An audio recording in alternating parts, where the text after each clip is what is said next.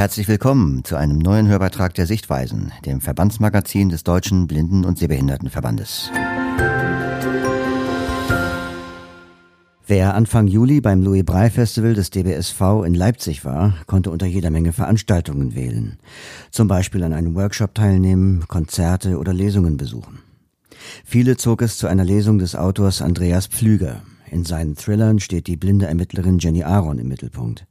Im Interview erzählt Pflüger, worum es im aktuellen Band der Reihe geht, warum Jenny Aaron bei blinden und sehenden Leserinnen und Lesern, Hörerinnen und Hörern gleichermaßen beliebt ist und warum er nichts von gekürzten Hörbüchern hält.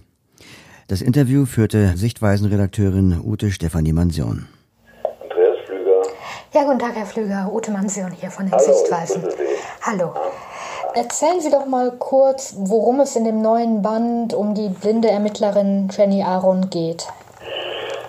Das ist relativ schwierig zu erzählen, weil die Gefahr bei diesem Buch ähm, zu spoilern sehr hoch ist. Mhm. Ähm, ähm, ich versuche das mal so zu formulieren. Äh, die äußere Rahmenhandlung handelt davon, dass ähm, der, die Abteilung, also diese Spezialeinheit der Jenny Aaron, äh, angehört den Berliner Innensenator jagt, der ein Verbrecher ist und mehrere ähm, Männer dieser Abteilung auf dem Gewissen hat. Ähm, die eigentliche Handlung ähm, dreht sich darum, dass ähm, Jenny Aaron in diesem Buch gezwungen wird, in einen Spiegel zu schauen, will sagen, ihr eigenes Leben zu betrachten und sich die Frage zu stellen, ob sie das richtige Leben geführt hat und noch immer führt. Ähm, sie, sie blickt in einen Abgrund hinein, so wie es auch bei Nietzsche ja ähm, heißt, wenn du lange genug in einen Abgrund blickst, blickt der Abgrund auch in dich hinein. Das ist das, was ihr hier bevorsteht. Es gibt ein Motto für den Roman, das dem Buch vorangestellt ist und das auch ähm, zum Ausdruck bringt. Das Motto lautet, wie willst du je erfahren, was hinter dem Spiegel ist, wenn du ihn nicht zerbrichst? Mm, bei blinden Menschen kommt Ihre Jenny Aaron-Reihe ja offenbar gut an. Auf Ihrer Lesung in Leipzig haben Sie berichtet, dass der Anteil der Umsätze, der durch Hörbücher erwirtschaftet wird, bei 50 Prozent liegt, während es normalerweise rund 10 Prozent sind. Ja. Welche Resonanz erhalten Sie denn von Sehenden auf Ihre Jenny Aaron-Reihe? Ähm, also zunächst einmal ähm, gibt es unter es, was sehende und, und blinde Menschen ähm, angeht, die äh, Jenny Aaron Bücher lesen oder hören, ähm, in einem Punkt gar keinen Unterschied. Sowohl viele Blinden als auch viele Sehenden äh, mögen äh, Action. Also das ist äh, ganz einfach, ich höre von Blinden sehr oft. Äh, ich mag das, äh, wenn es blutig wird und wenn Jenny Aaron so richtig zulangt. Mhm. das ähm, das haben Blinde und Sehende gemein. Aber ich denke, ähm, das Schöne an diesen Büchern ist doch auch, dass man sie auf so vielen verschiedenen Ebenen lesen kann. Es gibt ähm, Leser oder Hörer, die äh, die philosophischen Aspekte ähm, am liebsten mögen. Es gibt andere, die den literarischen Aspekt der Bücher hervorheben. Ähm, viele sind angezogen von diesem Freundschaftsthema, das sich durch die Romane zieht. Das eint ähm, Blinde und Sehende. Ähm, da, da gibt es nichts. Was nun ähm, speziell die Sehenden angeht, so muss ich sagen, dass mir aus einer Vielzahl von Leserbriefen und auch ähm, durch die Resonanz, die ich auf meinen Veranstaltungen bekomme, immer wieder ähm, klar wird, dass die Bücher Sehende zwingen, sich mit Blinden auseinanderzusetzen und sich zu beschäftigen mit, mit der Welt von Blinden. Ich sage immer, das habe ich auch in Leipzig gemacht bei dem Brei-Festival, natürlich ist der Alltag von Jenny Aaron, von dem Alltag eines äh, normalen Blinden in der wirklichen Welt, äh, meilenweit entfernt. Aber das ist eben auch äh, äh, Jack Reacher äh, zum Beispiel von mir als Sehenden. Das ist Fiktion und äh, deswegen sind es Thriller. Dennoch äh, werden ähm, auch in den Aaron-Romanen viele Aspekte ähm, eines, eines blinden Lebens erzählt, von denen Sehende nichts wussten. Das sind ähm, kleine Alltagsdinge oder manchmal sind es auch große Alltagsdinge, wie äh, das Überqueren einer Straße ohne ein Ampelsignal, äh, was lebensgefährlich sein kann, oder ähm, wie fülle ich äh, eigentlich ein, Glas und weiß, dass das Glas voll ist, wenn ich nicht sehe, wie unterscheide ich Wäsche in, Bunt und, Weißwäsche, so ganz also dieses kleine Einmaleins, dass ein Mensch, der nicht oder wenig sieht, beherrschen muss, um im Leben zurechtzukommen, aber darüber hinaus ähm, erzählen die Bücher natürlich auch viel über die spezielle Wahrnehmung der Welt ähm, durch Blinde. Ähm, Sehende sind darüber immer wieder verblüfft, weil sie natürlich auf ganz selbstverständliche Weise gewohnt sind, ihre Augen ähm, als äh, das Instrument zu sehen, mit dem sie die Welt wahrnehmen. Sie werden ja, Sehende werden ja zu, zu 80 Prozent in ihrer Sinneswahrnehmung durch die Augen dominiert. Und jetzt verstehen sie zum ersten Mal, was eigentlich passiert in dem Moment, in dem das wegbricht und welche Herausforderungen das an einen Menschen stellt. Das finde ich großartig. Mhm. Mm, sie haben ja selbst schon gesagt, äh, Jenny Aaron ist Fiktion. Sie ist halt die Superblinde, wie Sie ja. sie auch genannt haben. Ja. Wieso ist, ist, sie denn trotzdem bei durch, auch durchschnittlichen blinden und sehbehinderten Menschen so beliebt? Trotz ihrer quasi glaube, übernatürlichen Fähigkeiten. Ich glaube, dass sie bei, bei blinden Menschen ähm, so beliebt ist, weil sie die gängigen Blindenklischees nicht erfüllt. Sie, sie ist nicht hilflos, sie, sie will kein Mitleid, äh, sie braucht auch keins, sie ist ein selbstbestimmter Mensch, sie ähm, meistert ihr Leben und, ähm, und das ähm, ähm, das macht sie, glaube ich, interessant und, und anziehend für, für äh, blinde ähm, Leser und Hörer. Bei, bei den Sehenden äh, denke ich, ähm, dass es im Grunde genommen genau dasselbe ist. Das Staunen darüber, dass ein blinder Mensch nicht abhängig ist ähm, äh, in, seinem, in seinem Leben ähm, sondern dass er sein Leben selbst bestimmt. Ich denke, dass das der Schlüssel ist. Hm. Sie haben von der Presse für die ersten beiden Jenny Aaron-Bände endgültig und niemals sehr hervorragende Kritiken erhalten.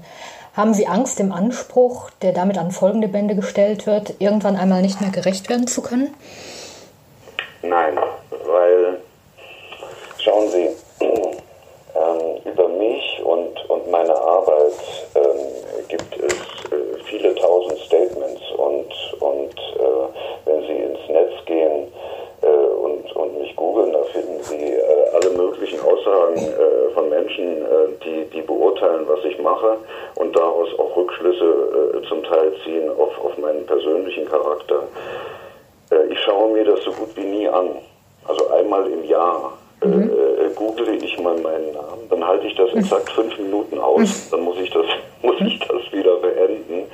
Wenn Sie, wenn Sie als Autor anfangen, das an sich heranzulassen und wenn Sie anfangen, äh, ernst zu nehmen, was Menschen über Sie im Guten wie im Schlechten denken und sagen, dann sind Sie künstlerisch tot. Ich darf niemals daran denken, was andere von mir erwarten und denken, sondern ich muss meine Bücher so schreiben, wie ich es will und wie ich es gut finde. Es, es nützt auch nichts, ähm, mich einzulassen auf, auf diese ähm, äh, Aussagen, ja, das ist jetzt wieder äh, das Beste, was er bisher geschrieben hat. Ich, ich höre jetzt schon bei dem dritten Roman, habe ich schon Reaktionen von Menschen, die es, die es gelesen haben, sagen, ja, das ist ja bisher ihr bestes Buch. Mhm. Äh, wo soll das denn hinführen? Also äh, dann wird das nächste nochmal zum allerbesten. Das, das, das allerbeste und dann kommt das aller, aller, allerbeste. Ja, also äh, äh, das ist ja Unsinn, äh, das geht ja gar nicht. Ein, jedes Buch ist eine, ein, ein eigenes Ding und jedes Buch versuche ich so gut zu schreiben, wie ich das kann. Und wenn ich meinen eigenen Erwartungen genüge, wenn ich nach einem Roman sagen kann, ich habe alles, aber wirklich alles hineingelegt, was ich konnte, dann bin ich zufrieden und glücklich. Und das kann ich auch bei diesem Buch wieder sagen. Mhm.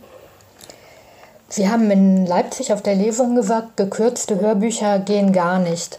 Nein. Mm, für die Verlage spielen bei der Produktion von Hörbüchern natürlich wirtschaftliche Gründe eine Rolle. Ja. Welchen Einfluss können denn Schriftsteller nehmen, auch wenn sie jetzt noch nicht so renommiert sind, damit ihre Bücher ungekürzt vertont werden? Dafür bin ich ein gutes Beispiel. Als ähm, es damals um den Hörbuchvertrag für endgültig ging, ähm, gab es eine Auktion um, um diese Hörbücher. Es haben sich äh, die, die äh, renommiertesten deutschen Hörbuchverlage beworben äh, dafür. Alle wollten dieses Hörbuch. Ähm, und dann ähm, habe ich, äh, wollte ich Random House Audio den Zuschlag geben. Und ähm, Random House Audio wollte das Hörbuch gekürzt veröffentlichen. Und ich habe gesagt, das mache ich nicht.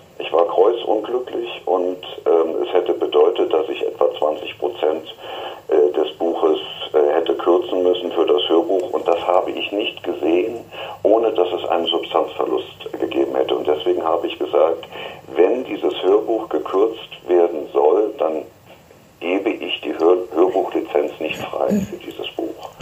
Und daraufhin hat Random House Audio ähm, ähm, war, ist auf mich zugegangen. Sie waren offen für meine Argumente, konnten das nachvollziehen und haben mir dann konzidiert, dass die Hörbücher ungekürzt erscheinen. Mhm. Das hat mich sehr gefreut und äh, das ist schon ein Beispiel dafür, dass man als Autor einen Einfluss nehmen kann. Ähm, spielt denn auch eine Rolle, dass Sie A schon renommiert waren und B ähm, eine blinde Heldin im Mittelpunkt steht, ähm, wo das zu erwarten war, dass viele blinde Menschen ähm, die Hörbücher kaufen würden? Ähm, also äh, zu der ersten Frage. Ähm, zu diesem Zeitpunkt war ich ja zwar als Drehbuchautor äh, renommiert, mhm. aber nicht als äh, Romanautor. Ähm, dennoch war es so, dass alle, die ähm, das Hörbuch oder das, äh, nicht das Hörbuch, dass alle, die das Manuskript kannten, wussten, das wird ein Erfolg. Ähm, das war absehbar. Äh, und ähm, das hat ganz sicher eine Rolle gespielt, dass, dass der Hörbuchverlag äh, den, den Erfolg vor sich gesehen hat und mir deshalb dieses Zugeständnis gemacht hat. Dennoch ähm, heißt das nicht zwingend, dass auch in einem Fall, wo ähm, der Erfolg äh, weniger fraglich äh, oder fraglicher ist als in, in meinem Fall, der Hobo Verlag nicht auch auf den Autor zugehen würde in dieser Frage, ähm, wenn der Autor das ähm, äh, versucht und, und äh, in Angriff nimmt, das kann ich nicht beurteilen. Was das die zweite Frage angeht, also ob das Blindsein der Heldin eine Rolle gespielt hat und äh, der, der zu erwartende Hörbuchverkauf, da bin ich nicht in der Lage, es beurteilen zu können, weil ich nicht weiß, ähm, wie das Marketing von Hörbuchverlagen tickt, wie diese Leute denken, ob sie das vor sich gesehen haben oder nicht, das weiß ich schlicht und Mhm. Welchen Held oder welche Heldin aus einem anderen Buch oder einer anderen Reihe mögen Sie denn besonders? Haben Sie da vielleicht sogar ein Vorbild für Jenny Aaron? Äh, von Chandler. Mhm. Das ist kein Vorbild. Vorbilder habe ich eigentlich überhaupt keine. Ähm, aber ich bin ein, ein ganz, ganz großer äh, Chandler-Fan und äh, seit meiner Jugend, ich glaube, ich habe seine Romane mittlerweile vier oder fünf Mal gelesen und ich mag äh, diese Figur sehr, äh, diesen, diesen lakonischen Humor. Ähm, ich finde ja überhaupt, dass Humor eine wichtige Rolle spielen muss in Kriminalromanen. Ähm, auch bei mir ist das so in den, in den Büchern weil man doch auch immer wieder äh, diese, diese, diese Wucht einer äh, Kriminalerzählung aufbrechen muss und, und dem Leser oder auch Hörer äh, die, die Chance geben muss, äh, auch mal zu lachen äh, bei der Lektüre eines Buches. Und bei Philipp Marlow fand ich das ganz toll. Also klare Empfehlung von Ihnen. Wer Absolut. es noch nicht kennt. Ich äh, hoffe sehr, dass äh, äh, also ich, ich, ich, bin, ich habe noch nie nachgeguckt, aber ich bin mir relativ sicher, dass es die Marlow-Romane äh, auch alle als Hörbücher gibt.